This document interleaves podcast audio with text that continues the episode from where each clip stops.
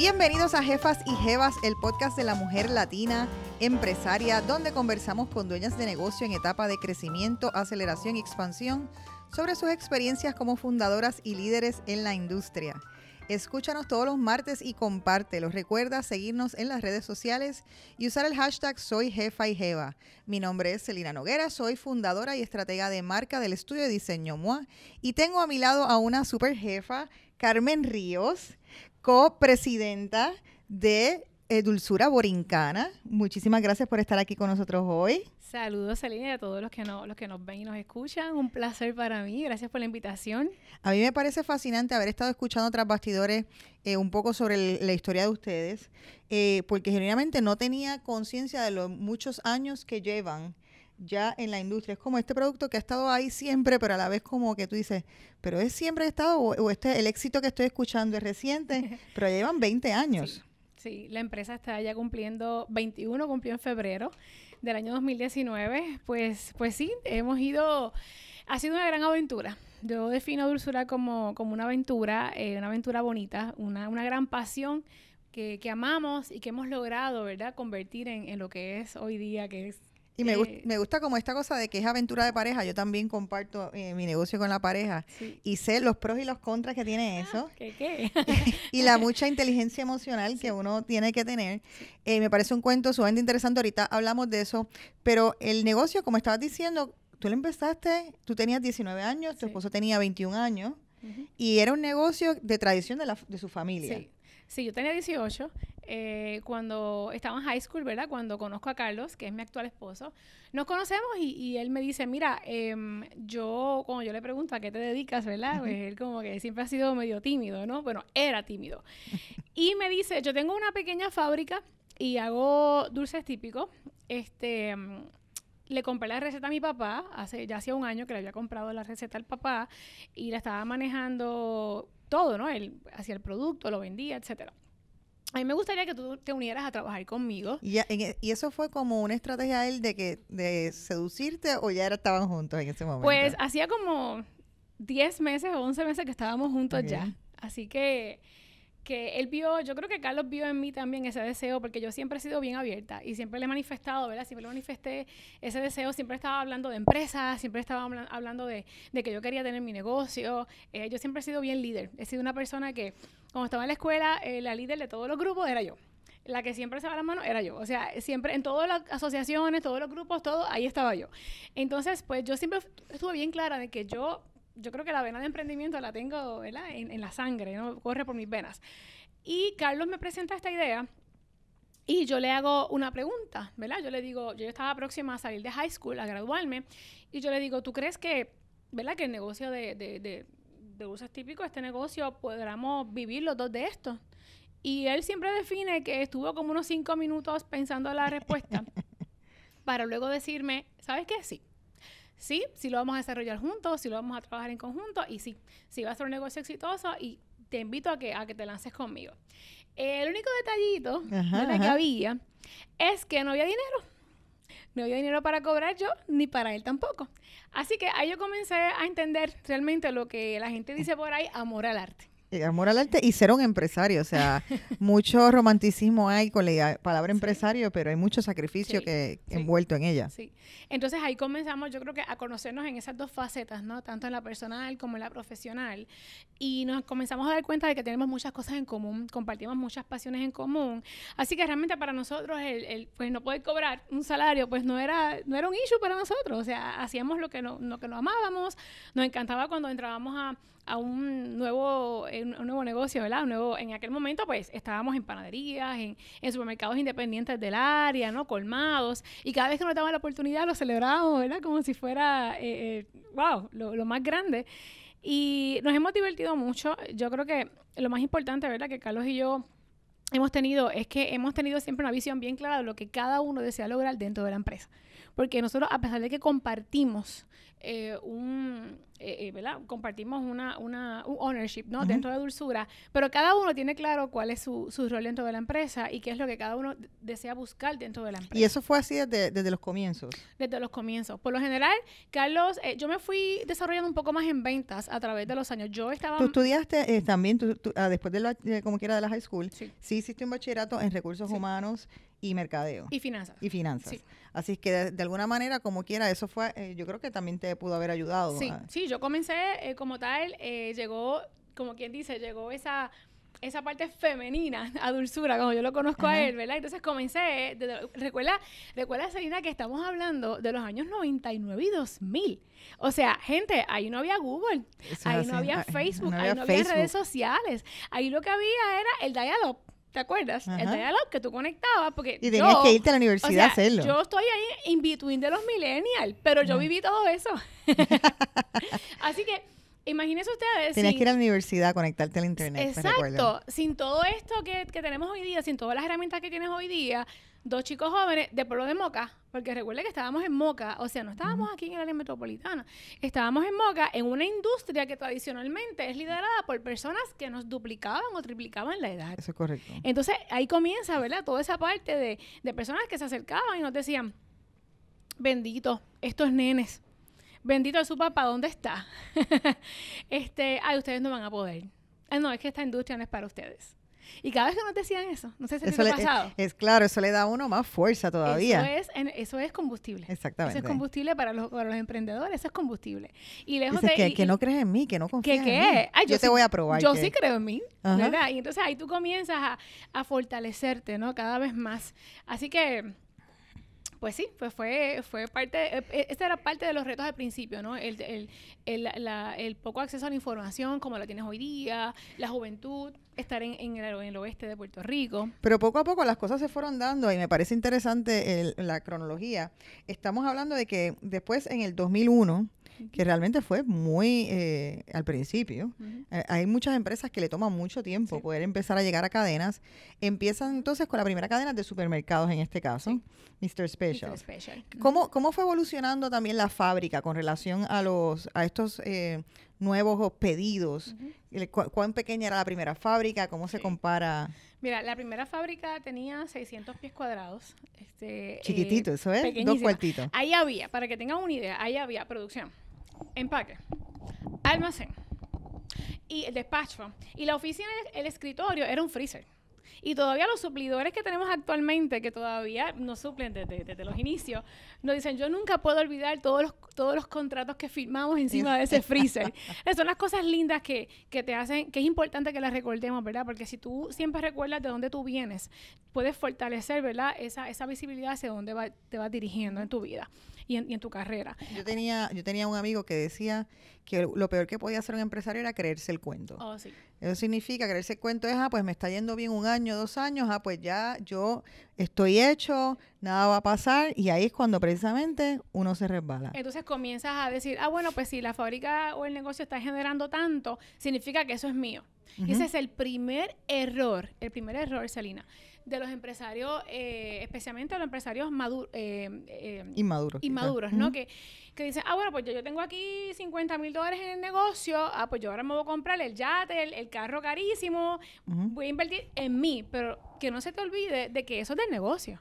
Entonces, cuando tú comienzas a separar lo que es, ok, esto es de mi negocio y esto es mío, ahí es que tú puedes comenzar a crear esa salud financiera de la empresa, que es lo que hemos hecho nosotros a través de los años. Que no es fácil, que no es fácil porque créeme gente que mientras muchos de ustedes estaban en, en, en las parrandas en Navidades, Navidades es el fuerte de nosotros.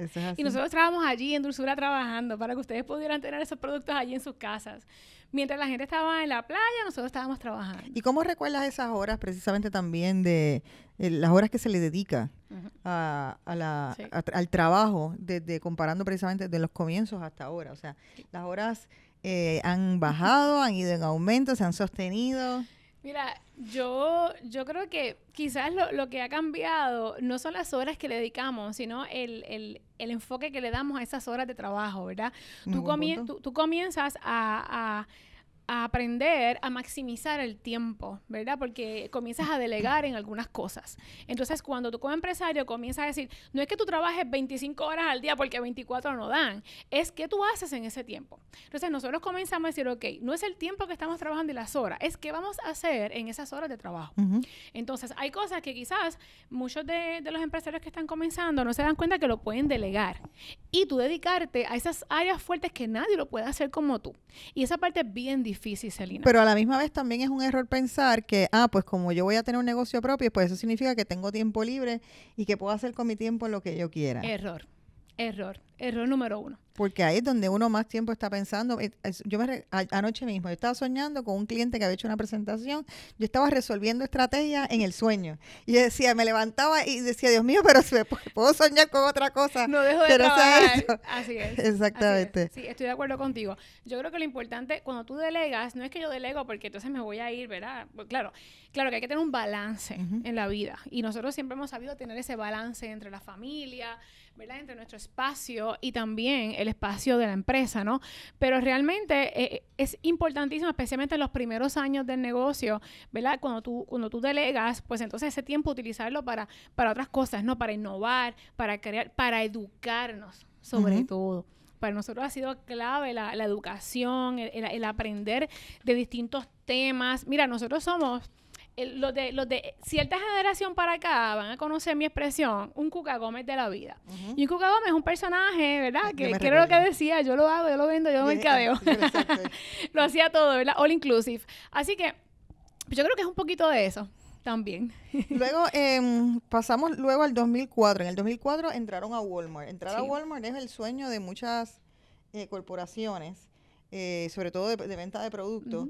Eh, ¿Cómo fue entonces ese proceso? Y, ya está en Walmart en todo Puerto Rico, incluso fuera de Puerto Rico. Sí, sí, pues mira, el proceso Walmart, eh, como yo creo que como, como muchos otros procesos, un proceso pues lento, es un proceso que da trabajo, ¿no? Porque pues te requieren, uno, hay unos requisitos específicos, ¿no? Y yo creo que yo creo que todo lo que nosotros hacemos, pues tenemos que comprender de que las cosas pues no ocurren como hoy día en redes sociales con un clic. O sea, las cosas requieren un tiempo, tienen una ley y un orden. Y entonces pues fue un proceso como de un año y medio aproximadamente. Nosotros entendíamos que teníamos que hacer unos cambios estructurales y operacionales, ¿no? En términos de equipos, en términos de empaques, ¿verdad? Así que comenzamos a preparar la, planta, como tú dijiste ahorita, ¿verdad? Eh, comenzamos con ese pequeño local, haciendo los empaques manuales. Ahí compramos la primera máquina y más o menos como en un año 2002, aproximadamente 2003, compramos esa primera máquina para empacar los, individuales, porque eso se Y para sellarlo. Sí, que la máquina lo hacía todo, porque eh, hemos sido pioneros en hacer bytes, porciones. Ahora todo el mundo los ve por ahí, pero fuimos pioneros en hacerlo, en, esa porción pequeña y porcionar el producto. Eso antes nadie lo hacía. Entonces comenzamos a adquirir esas maquinarias para poder introducirnos, ¿no? Y, ahí pues comenzamos a trabajar, imagínate, pero eso salir de Moca hasta Fajardo. Ajá, pero eso significa también como que ustedes previeron la demanda que venía si pasaba una Em, un, crecimiento. como ese y fueron poco a poco entonces eh, dejando espacio para eso. Y me imagino entonces también que fueron inteligentes, evidentemente, en, en sacar el dinero que se necesitaba para dar esos próximos pasos. O sea, que ustedes proyectaban. Esa proyección ha sido algo que ustedes hacen, eh, los hacen ustedes dos personalmente o ustedes contratan eh, asesores para eso. No, la proyección la hacemos interna con nuestro CPA y nuestro departamento de contabilidad interno hacemos proyecciones de, de, producción, de aquí. Por ejemplo, cuando nosotros nos mudamos en el 2016, la planta, pues hay, o sea, en cada, en cada etapa de mudanza, porque de la primera fábrica eh, en el 2004, 2004, nos mudamos para una fábrica, estábamos en 600 pies cuadrados a una de unos 1900 pies cuadrados, ¿verdad? Eh, nos mudamos para ahí y luego expandimos y ya habíamos teníamos ya 5.800 pies cuadrados en planta eh, en ese lugar anterior al que estamos ahora. Ahí estuvimos hasta el 2016 en esos 5.600 O sea, que ya hemos dado cuatro veces de... Sí, tres veces. De planta. Sí, tres veces. Sí, entonces ahí estuvimos, eh, se implementó nueva maquinaria y equipo para poder... Y en cada etapa de crecimiento, no solamente es que yo voy a mudar mis facilidades, es que en esa etapa, en esa etapa de mudanza tiene que venir acompañado de un plan de expansión. Porque si yo voy a, tener un costo operacional más alto, pues yo necesito documentar, eh, ¿verdad? Diríamos respaldar ese crecimiento en términos de planta y operacional con un plan de crecimiento y expansión. Entiéndase productos nuevos, desarrollos nuevos, nuevos mercados, porque si no va atado a esto, pues entonces vamos a tener problemas porque vas a tener un, incremento en tus gastos, pero entonces no, vas a, no va a haber entrada a la empresa. Así que todo, todo, cada etapa de crecimiento viene acompañada con un plan. Me parece eh, fascinante la forma incluso que lo está explicando, porque lo está explicando muy didácticamente. Y voy a volver a hacerte la pregunta. O sea, esto fue algo que ustedes aprendieron a cantazo, que ustedes fueron a algún programa de aceleración. ¿Dónde? Esa pregunta me la han hecho muchas veces, ¿verdad? Es que te pues, escuchas tan clara diciendo. Pues realmente no, no, no hemos ido a ningún programa de nunca hemos ido a un programa de aceleración en, en nuestra carrera, jamás.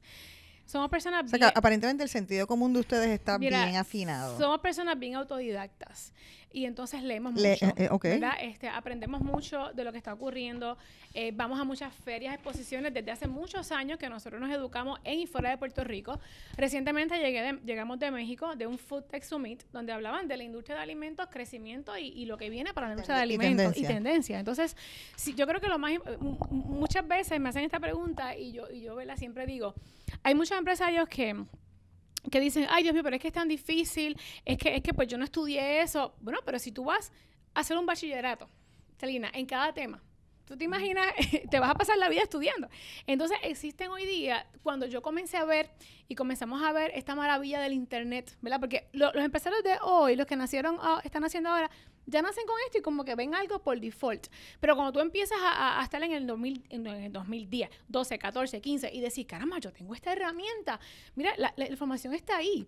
Y si no lo sé, lo pregunto. Y si no sé algo, tengo un amigo que lo sabe. y, es una de las cosas importantes que, ha sido parte tanto de Carlos como mía. Y es que nosotros no lo sabemos todo, pero buscamos a alguien que, no, que nos pueda dar mentoría, que nos ayude y que no, no que nos haga el trabajo es diferente, ¿verdad? No que nos haga el trabajo, que, no, que, nos, que nos guíe, que nos diga, ah, mira, por aquí. Yo creo que por ahí fue que conociste también a Alexandra Correa. Claro, claro, mi eh, hermana. Eh, para entonces estar preguntando. Sí, sí, eh, Alexandra es mi hermanita, mi hermanita del alma, Alexandra Correa de Imprende. Ella, ella ha sido ella, ella dice que yo soy su musa, ella es mi musa. Ella ha sido una persona que la, desde que la conocí dije, wow, qué energía. Ella siempre ha tenido claro lo que quiere, eh, emprender su proyecto de vida. yo lo conozco, conozco de su proyecto de vida desde hace más de siete años que ella quería hacer lo que, lo que tiene ahora y los planes son impresionantes.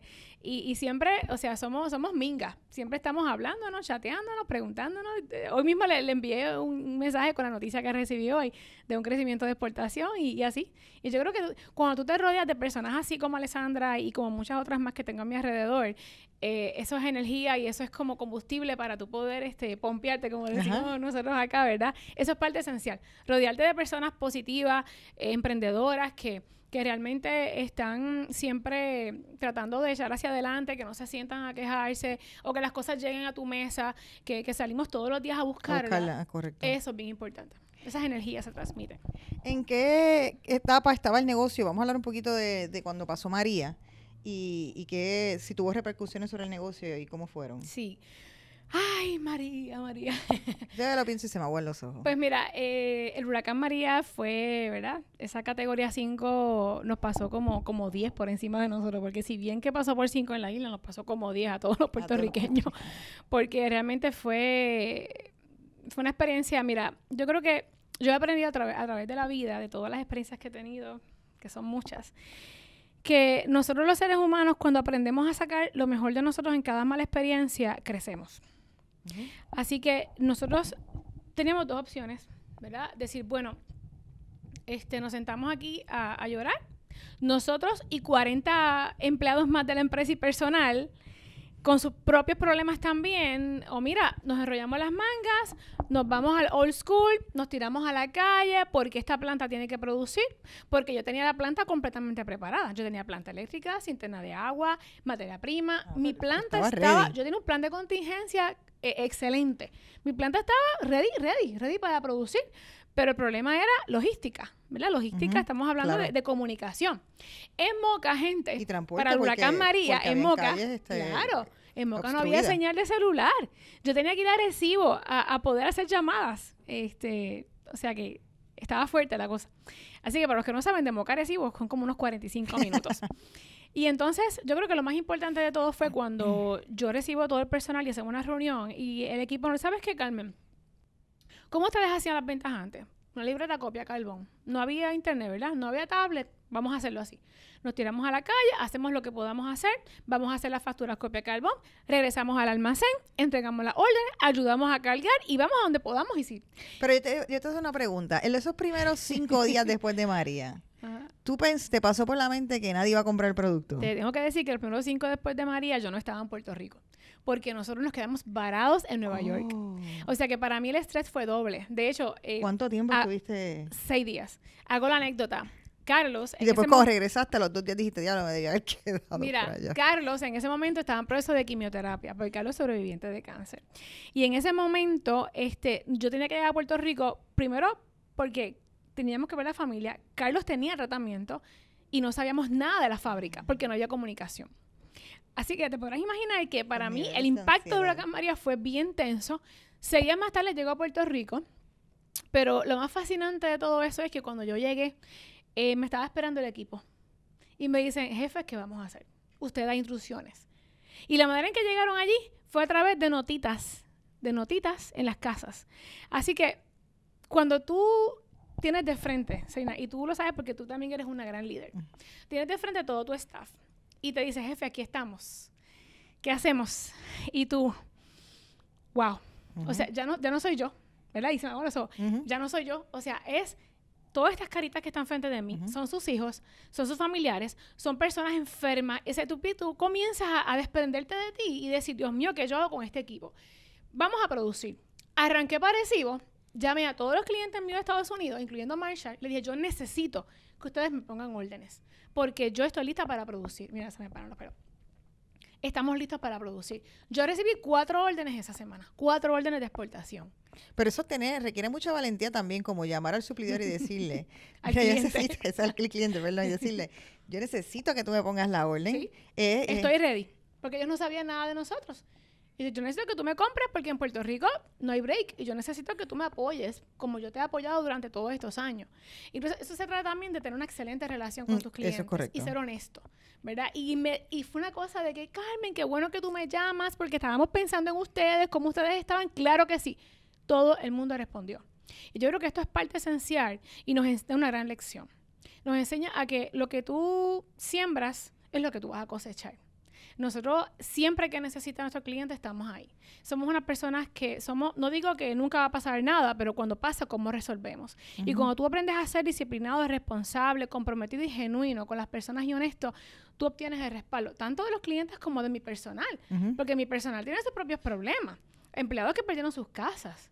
Entonces teníamos que también ocuparnos también de ayudarles con sus casas y, ¿verdad? Poder llegar al mercado local, que fuimos de las pocas empresas que durante el primer, ya a, la semana número 4 después del huracán, ya estábamos supliendo el mercado, ¿verdad? Con ese equipo de trabajo que se tiró a la calle a aventurar. Así que, Seguina, ¿qué te puedo decir? Una experiencia difícil, dura, pero a la misma vez rectificando que mi gente, mi equipo de trabajo es extraordinario. Qué bueno. Eh, vamos a hablar un poco entonces, ¿cuándo ustedes se dieron cuenta o sintieron que ya el negocio estaba sólido?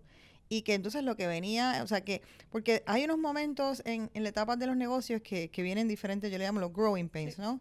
Eh, pero hay un momento en que tú dices, ah, mira, ya en términos de órdenes estoy estable, estoy teniendo un ingreso recurrente, y no significa que no tienes problemas, entran en, etapas, en otros problemas que tienen otras etapas, pero cuando ustedes dijeron, por lo menos en términos de venta, eh, tengo un negocio sólido, ¿en qué año fue eso o qué fue a lo mejor cuando hicieron exportaciones, ¿en qué momento? Sí, sí, cuando nosotros hicimos exportaciones, eso nos ayudó mucho a incrementar los volúmenes de producción, ¿verdad?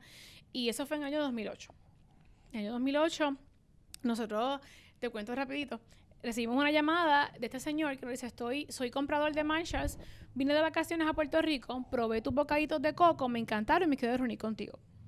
Y yo, pues, de modo que arranqué para Intercontinental, estamos a dos horas de Intercontinental. dudando primero, dudando de... De Marshall, comprador, en serio. O sea, ¿quién te llama? Eso, eso no puede ser. Pero dije, bueno, es en el hotel, así que estamos en un lugar safe. Vamos para allá, arrancamos para allá. Llegamos a la reunión y fue impresionante. La dinámica que se dio entre nosotros fue espectacular. Le encantó los productos, la historia, etcétera. Cuento de algo corto, 30 días más tarde tenemos el primer eh, PO en, en, el email de un contenedor completo de productos para Marshall, Estados Unidos. Que no era ni Puerto Rico. no era ni Puerto Rico, era para Eso Estados es lo que me Unidos. parece más genial todavía. ¿Y era para la región de Florida o era...? No, eh, Ellos lo iban a distribuir. Eran para cuatro centros de distribución, uno en Las Vegas, Atlanta, New Jersey y Florida. O sea, lo que a mí me parece más interesante de esta parte del cuento es que los comienzos de ustedes se da dirigido más a- a la- al dulce típico. Correcto. Entonces tú pensarías que ah, pues el dulce típico tiene un nicho que es para los puertorriqueños o el latino que conoce ese tipo de sabor. Correcto. Entonces tú recibir esa, yo pienso que incluso en términos de mentalidad de ustedes, no sé, te pregunto si, si hasta les abrió la mente a otra Sí, cosa sí. porque pensaron, anda, esto no estamos hablando de una cosa para Puerto Rico. Totalmente, Selina, totalmente. Cuando nosotros comenzamos, cuando nosotros comenzamos ese proceso de exportación con Marshalls, ahí fue como, como ya nosotros veníamos pensando, ¿verdad?, en, en cómo darle ese nuevo giro a la categoría. Pero cuando, cuando nos ocurren estas cosas que son tan fuertes, ¿verdad? Porque imagínense, uno de los, de los retailers más grandes de los Estados Unidos, llamarte y, y hacer eso es como, de verdad, y, y te lo digo con mucha humildad, para nosotros fue grandioso. Tú dices, espérate, aquí está pasando algo más. Aquí, aquí, lo que nosotros tenemos en nuestras manos es algo más. Así que ahí comenzamos a ver introspectivamente, comenzamos a hacer un análisis del producto, de lo que tenemos, un poquito más a fondo, ¿no? Para darnos cuenta que realmente eh, tenemos un producto que gusta a... a- el, el- el comprador era completamente americano, Ujú. 100%. Así que comenzamos a ver que el producto podía tener un potencial de crecimiento impresionante. Y yo creo que desde ahí en adelante fuimos, fuimos haciendo em, creaciones nuevas, fuimos eh, enfocándonos, siempre nos hemos enfocado mucho en la innovación, pero yo creo que ese fue como, el 2008 fue como que el boom, la- la- el, el- ese, ese wake up call, como Ajá. diríamos, para decir, tenemos que tirarnos para el mundo, pero esto hay que hacerlo bien. ¿Verdad? Esto hay que hacerlo como Dios manda. Así que yo creo que ahí eh, comenzamos a reforzar muchísimo lo que eran las ferias, ahí las ferias internacionales, ¿Y ustedes participan, eh, ustedes presentándose en las ferias? nosotros llevamos cuatro años presentándonos en Fancy Food Show en Nueva York. Somos básicamente, creo que habemos dos empresas puertorriqueñas que lo estamos haciendo actualmente. Es un evento el más grande que hay, el más importante. Y entonces allí obviamente reciben órdenes de compra. Claro, ahí acabamos de cerrar un, un contrato con Burlington este año, Estados Unidos. Y esa, sí. fue la, esa es la Esa noticia. es la noticia de hoy. Esa es la noticia. Happy de. Friday. Sí, Qué sí. bien. Entonces, bueno, pues vamos a hablar de la etapa en que están ahora, precisamente, con, con todas estas buenas noticias que has estado experimentando agraciadamente en esta semana. Eh, ya también el 2018 ah, están pasando varias cosas. Eh, tienes la certificación GMO, Sí. que es una certificación muy importante, eh, y me gustaría que hablaras de ella. Y entonces también hay un reenfoque del producto. No, no tanto es como... eh, Es el enfoque para que responda a las tendencias de mercado. Lo dijiste perfecto. Cuéntanos un poquito. Pues mira, la certificación Non-GMO, para los que no saben, es una certificación, es un loguito que dice Non-GMO Verified Project, tiene una mariposita, lo van a ver en nuestras variedades de ajonjolí. Están por aquí. Sí, eh, lo- está lo- en ese sí. en este que está aquí. Sí. Esta certificación es una internacional donde establece mediante unos procesos de rigurosos de auditoría con una firma externa, viene a nuestra planta y nos audita, que todos los ingredientes que Dulzura utiliza no son genéticamente modificados. Esos ingredientes están en su estado natural. Así que el reenfoque dentro del, la- dentro del plan de reenfoque de la empresa e innovación, ¿verdad? Que incluía darle ese, ¿verdad? Esa, esa, ese, ese enfoque más nutritivo. No solamente dar, dar enfoque nutritivo, destacar lo que ya el producto tiene. Porque, ¿quién se iba a imaginar que las barritas de ajonjolí eran veganas, libres de gluten, non-GMO, y además de eso son barras de energía? Entonces, es un, muchas veces nosotros queremos desarrollar y expandir nuestros negocios con cosas totalmente diferentes y nuevas a lo que hacemos, Celina. Y, y para mí, ¿verdad? Como, como lo que nos ha funcionado a nosotros es hacer una introspección de lo que yo tengo actualmente, qué yo tengo y qué está ocurriendo allá afuera.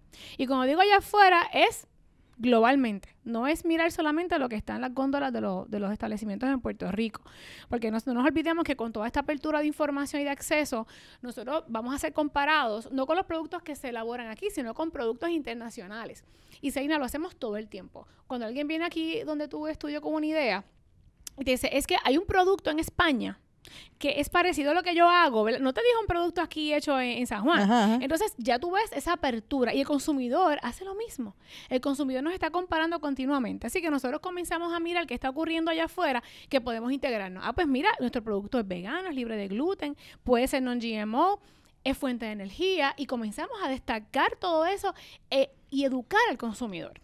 Y eso fue como wow, como, como en la nueva etapa de dulzura. Y eso les abrió entonces puertas también, yo imagino que en otro... El eh, mercado internacional. Tanto en Puerto Rico para una nueva generación. Correcto. ¿Verdad? Porque entonces pasamos ya a, como a bautizarnos como snacks tropicales, ¿verdad? Y, y, sacarle, sacar un poquito la categoría de lo que es algo más tradicional a algo trending, a, a algo que es nutritivo, que aporta valor que, que, además de que se hace aquí en Moca, Puerto Rico, que es un valor agregado, porque pues nosotros nos sentimos orgullosos siempre, el puertorriqueño siempre es muy orgulloso de lo que de lo que y sobre todo recientemente, los últimos como cinco años, sí, ese orgullo. Sí, nosotros el apoyo en Puerto Rico ha sido Yo me recuerdo hace, hace, como 10 a 15 años, era más bien, te decían, si tenías un producto aquí, te decían, ah, no, que el empaque parezca de Estados Unidos, parezca de otro lugar. Ahora, arreja al revés.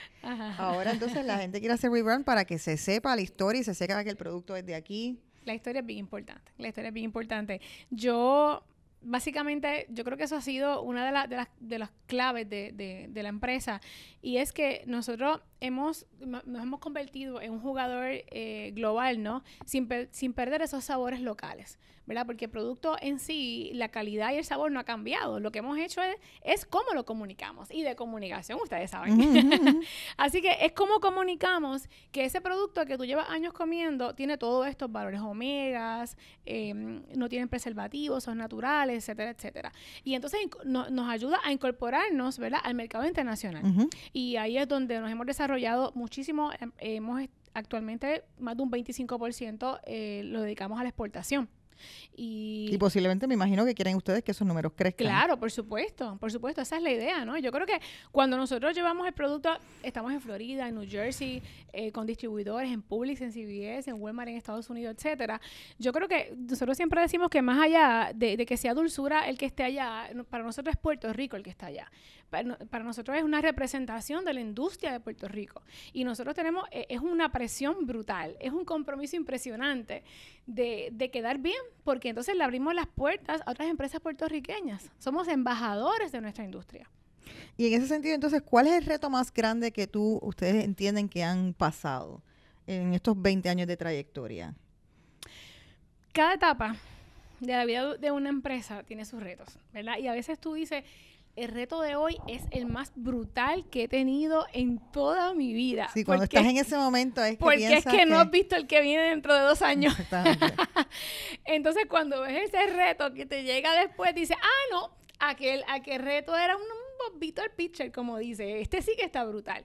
Así que yo creo que en cada, en cada etapa han sido diferentes. Ha sido retos de, de conseguir, eh, de poder delegar, de, mm. de personal, ¿verdad? capacitado o de capacitar el personal para que pueda comprender y entender la, la visión que llevamos.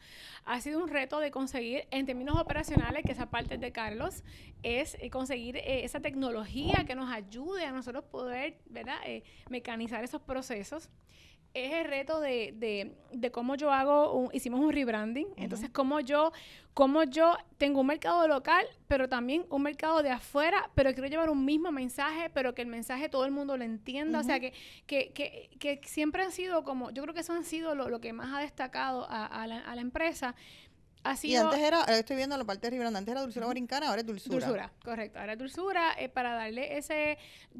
Dulzura realmente es una marca que significa bondad, significa lealtad, significan cosas buenas. Cuando usted busca la definición de dulzura, a veces va en Google y le ponen fotos de bebés, porque significa ternura. Significa esas cosas simples de la vida que, que, que son que son bonitas. Y eso es lo que significa la marca. Y de hecho estamos destacando mucho el significado de la marca, para que las personas entiendan cuál es el significado. Y obviamente pues queremos que, que, no solamente todo, eh, todo el, nuestro público, ¿verdad? Eh, puertorriqueño en y fuera de Puerto Rico nos apoye, sino que, que todos los grupos étnicos puedan conocer lo que hacemos aquí. Y yo creo que eso es parte esencial del orgullo que, debemos sentirnos todos, ¿no? De decir, caramba, un producto que viene, se hace en mi isla, pero en esta islita de 100 por 35, que, by the way, aquí se fabrican productos excepcionales. Eh, mira, está llegando a Hawái, porque nosotros llegamos a, DJ Max de Hawái también. Pues entonces vamos a ir resumiendo ya. O sea, tienen, eh, empezaron eh, con cadenas como eh, Mr. Special, luego entraron en Marshalls, expandieron a Estados Unidos, están ya en Walmart. ¿Cuál, acaban de confirmarte que entraron a Burlington. Ajá, Dufry, República Dominicana. ¿Cuáles entonces son las metas de ustedes que no han logrado todavía? Sí. Pues mira, yo, me parece que... si ustedes han ido a este rate eh, de mejoría, o sea, ustedes las metas de ustedes están en, la China. Sí, de verdad que sí. Yo creo que cuando tú, cuando las metas te ayudan a ti a tener esa guía y ese horizonte de que, de que a siempre hay algo más siempre tiene que estar pasando algo más en tu empresa. Y por eso es importante tú no solamente pensar en dónde estás hoy, sino a dónde quieres ir llegando. Y te digo una cosa, muchas personas piensan que las metas tú te las pones hoy y ya esa tiene que seguir. Las metas cambian. Las metas se transforman porque las metas se tienen que alinear. En el mundo tan cambiante que vivimos hoy día, las metas se tienen que alinear. Y hasta como seres humanos. Nuestras metas como individuos cambian. Y las prioridades. O sea, vivimos, tuvimos una experiencia de vida, ¿verdad? Carlos tuvo una batalla contra el cáncer desde 2015 hasta el 2018, eh, muy fuerte. Esa ha sido el reto más grande. Más grande de nuestras vidas. A Dios gracias que estás libre de cáncer y estás sano, eh, eh, ¿verdad? Gracias a Dios, eh, que fue un reto bien grande. Entonces tú, si tú tienes una meta en el 2013, tú no sabías que eso iba a venir. Entonces, cuando eso nos llegó, yo dije, no, si el reto que yo pasé antes, eso es nada comparado, esto sí está brutal. Entonces, yo creo que nosotros debemos aprender a que a mirar los retos como una oportunidad de crecimiento, ¿verdad? Y no como, como un obstáculo, como algo que es lo más grande, como que algo que ya se me va a desmoronar el mundo. Gente, porque mañana no sabemos qué es lo que nos va a llegar. Y yo creo que esas situaciones que también he pasado por una situación similar a esa, son las que te hacen más fuerte, son las que te hacen eh, también no solo valorar lo que tienes, pero a la vez decir, ah, diablo, la vida es bien corta o puede ser bien corta. Y entonces uno quiere agilizar más todavía las metas y darle como un fast forward Para, para sentirse que, que pudo lograrla. Dos cosas. Eh, te ayuda a te ayuda a, tener una mentalidad más amplia y te ayuda también a, tener otra perspectiva de vida, ¿verdad? A veces a quejarnos, a quejarnos menos por cosas tan insignificantes que a veces yo escucho personas y yo le digo, si ese es el problema tan grande que tú tienes, yo te tengo que decir que tú no tienes idea de lo que es un problema grande, ¿verdad? Así que tú aprendes a, a, ser más optimista, aprendes a ver las cosas desde otra óptica, para así pues, pues, pues vivir más tranquilo sí, y hay veces también, yo digo que a veces eso mismo que tú dices, los problemas pequeños que la gente los hace grandes, es a falta de, otros problemas, porque a la que tienes un problema así de grande, cualquier otra bobería que te pasa en el trabajo, cualquier otra bobería que incluso pasa en la fábrica, ah, que el empleado X no hizo esto, ah, que no llegó tal cosa, mira, en ese momento eso no se resuelve. exactamente. eso tiene solución, correcto. Y te ayuda más a valorar la vida, a valorar la familia, a valorar muchas cosas que yo creo que todo lo que ocurre en nuestras vidas ocurre con un propósito. Cuando tú aprendes a conocer ese propósito y da trabajo, da trabajo porque pues como, seres humanos, ¿verdad? Que somos pues imperfectos, pues nos da trabajo, y, pero cuando comienzas a comprender a través de, de, del tiempo cuál es ese propósito, eh, tú dices, wow, yo... pueden decir que, que, fue un momento catastrófico, pero para mí fue una oportunidad de, de vida, una oportunidad de crecimiento. Yo sé que Carlos pues, pues también me lo he manifestado de esa forma. Quiero aprovechar, eh, ya que eh, tengo pocas jefas y jefas que también trabajan con sus maridos. Así que vamos a, aquí a pelarlos un poquito.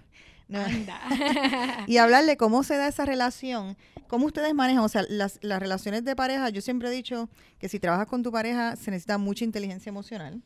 Eh, porque hay veces obviamente que no se tienen la misma visión, aunque la visión a largo plazo sea la misma, a lo mejor en los procesos no es necesariamente la misma, o la forma de comunicarla no es la misma, o, se pueden dar diferentes escenarios. Eh, ¿Cómo tú haces para, para manejarlo? Eh, ¿Cuál es para ti, cuál es tu, tu receta? Pues mira, primero que todo, esa pregunta me la hicieron los otros días. Estaba, precisamente estaba con, con Alessandra de Imprende. Y una de las cosas que que Alessandra vio desde la óptica de ella es que ella dice, tú sabes que Carlos y Carmen eh, conocen los roles de cada uno de ellos y se los respetan y los admiran. Entonces a mí me encantó esa, esa, esa, esa forma de, esa visión, esa forma de, mirarlo desde la óptica de, de, ella, porque yo es algo que es común para nosotros del día a día, pero como que no lo había visualizado así. Y yo creo que sí, tiene toda la razón. Una de las cosas importantes es eso, es respetar los roles de cada uno, admirar lo que hace cada uno. No es crear esa competencia de que yo lo hago mejor que tú o yo, yo sé todo y tú no sabes nada. Yo creo que eso es lo más fascinante que hay entre nosotros. O sea, yo creo que en, el tiempo que llevamos hablando aquí, yo te he hablado maravilla, ¿verdad? De, de, de la parte fuerte de Carlos, operacional y desarrollo, que yo soy malísima en eso, ¿verdad? Y, y aunque él trata, ¿verdad? De, de, de trata ahí de que yo... de que le entiendas. Correcto. de que te importe. Pero, pero realmente eh, eh, yo creo que es eso, es admirar, es compartir la misma pasión, es que amamos esto, es que... Es que los dos hemos, hemos, hem- tenemos muchas metas en común. Es que hay mucho amor de por medio. Yo creo que eso es parte esencial de Claro. lo que somos. Nos divertimos juntos. Nunca hemos dejado de ser amigos. Yo creo que eso es parte de. Nos tomamos el tiempo libre. Cuando hay que parar, hay que parar. Y, y hemos aprendido eso. Vamos a hablar, esa parte también que estábamos hablando ahorita de cuando uno, ustedes salen a janguear, ustedes dos salen a comer. ¿De qué se habla? Pues mira, este. A veces es inevitable, ¿verdad? De tu hablar de. hab- Yo creo que te pasa a ti también. Y a, y a los que nos están mirando, Todo no digan nada. Yo sé que sí, ¿verdad? Porque. Creo que la gente se marea de escucharnos a Miguel y hablar de lo mismo. ¿Verdad que sí? Es que no es solamente lo que, lo que está ocurriendo, sino de los planes.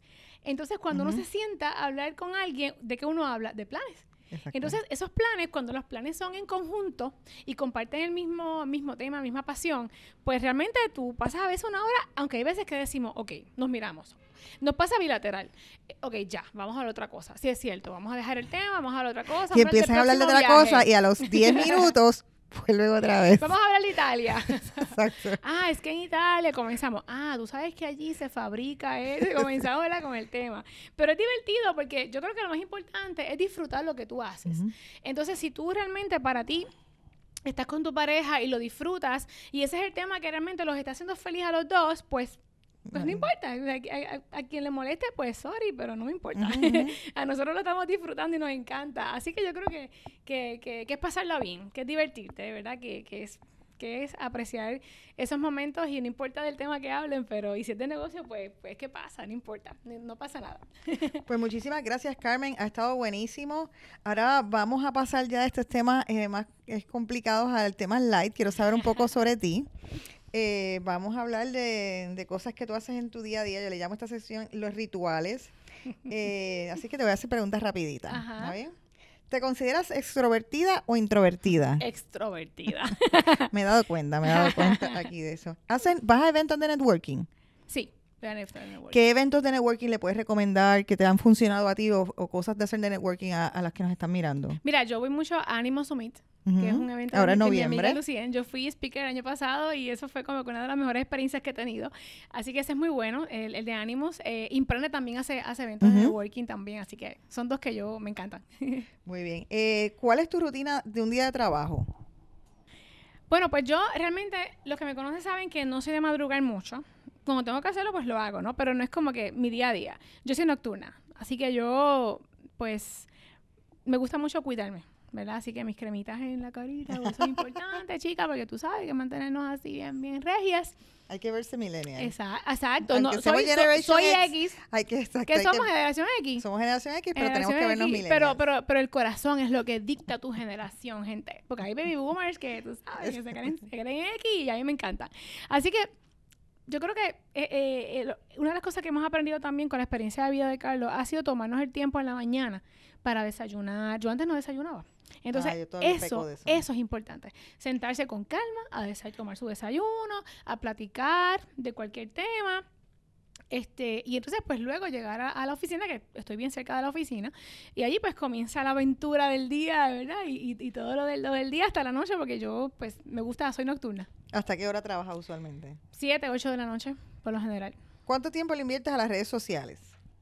Pues mira, a mí me encanta saber todo lo que está pasando en social media y en mis redes, así que yo creo que al día podría ser como unas hora y media en total al día. ¿Y de trabajo o, per- o del- de profesión o No, personal? yo personales no, no, no manejo, es de trabajo, es de trabajo. ¿Y qué red te gusta más? Me gusta más Facebook. ¿Qué cosas son imprescindibles en tu día de trabajo? Eh, saber y conocer exactamente lo que está pasando en cada área de la empresa. Saber que todos los equipos están corriendo, el equipo de venta, equipo de producción, eh, eh, administración, y yo estoy tranquila si yo sé que todo está corriendo adecuadamente, que todo está en perfecto orden, así yo, yo puedo estar tranquila. Eh, me dijiste que te gustaba leer y que muchos de los educación continua o ejemplos que tienes es porque has leído algún libro que nos quieras recomendar y que entiendas que cambió tu vida. Pues mira, yo, yo leí un libro que se llama El poder de escuchar de Ismael Cala.